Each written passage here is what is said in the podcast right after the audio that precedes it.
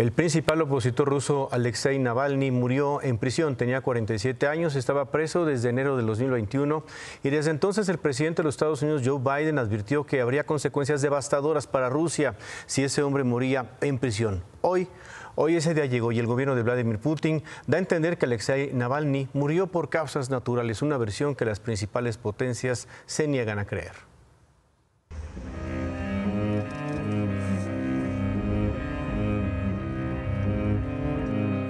Rusia perdió un mejor futuro para siempre. Es una de las miles de consignas con las que a lo largo del día se recordó a Alexei Navalny, el abogado, periodista, activista, luchador y principal cara de la oposición a Vladimir Putin.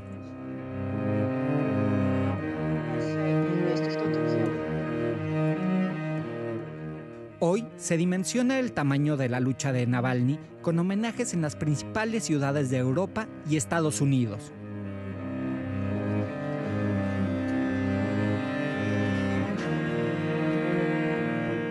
Y también con una conmovedora ovación en Múnich a su esposa Julia, su compañera de lucha hasta el último momento.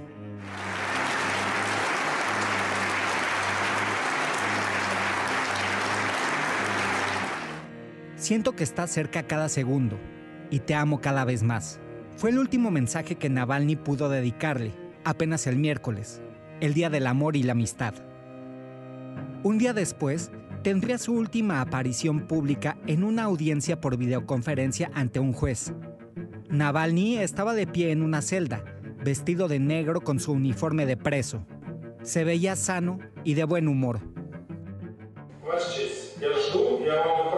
номер своего лицевого счета, что вы с вашей огромной зарплатой федерального судьи подогревали мой лицевой счет, потому что деньги у меня заканчиваются. А благодаря вашим решениям они закончатся еще быстрее. Так что присылайте. Артем Задович, тоже обскидывайте всей зоны. Unas horas después, murió en una prisión de máxima seguridad conocida como la colonia Lobo Polar. Está ubicada en el Círculo Polar Ártico y considerada una de las más duras ya que las temperaturas se acercan a los 40 grados bajo cero. Fue ahí donde, según el gobierno ruso, Alexei Navalny salió a caminar, se sintió mal después de regresar y perdió el conocimiento. Dicen que se llevaron a cabo todas las medidas de reanimación necesarias, pero fracasaron.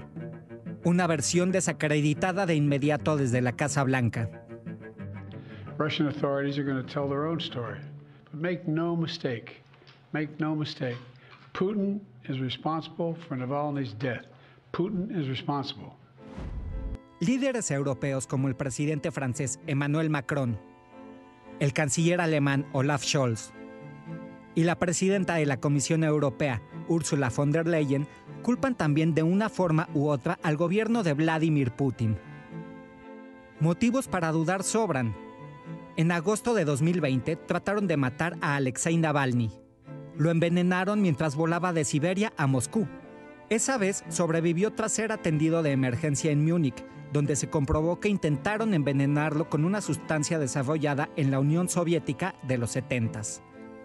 Unos meses después, al volver a Moscú, Navalny fue detenido de inmediato por violar su libertad condicional por acusaciones de un supuesto fraude empresarial.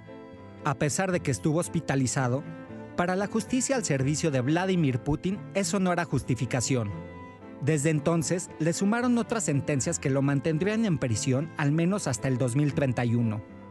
Hoy murió el rival de Vladimir Putin, el criminal para la justicia rusa, el preso político ante la comunidad internacional, el líder opositor, Alexei Navalny, que antes de ser detenido dejó un mensaje un legado contundente. My message for the uh, situation when I am killed is very simple: not give up. Hasta el momento, el presidente ruso Vladimir Putin no ha dicho absolutamente nada sobre la muerte de Navalny. Además, esto ocurre a un mes de las elecciones presidenciales en Rusia, unas elecciones que para la comunidad internacional son una simulación y en las que se da por sentado la reelección de Vladimir Putin. Por cierto, en Moscú y San Petersburgo la policía arrestó a personas que asistieron a las pequeñas protestas y homenajes para recordar precisamente a Navalny. Las autoridades rusas habían advertido a sus simpatizantes que no iban a permitir actos públicos por su muerte. Se reporta que entre los detenidos hay periodistas y activistas. Bueno.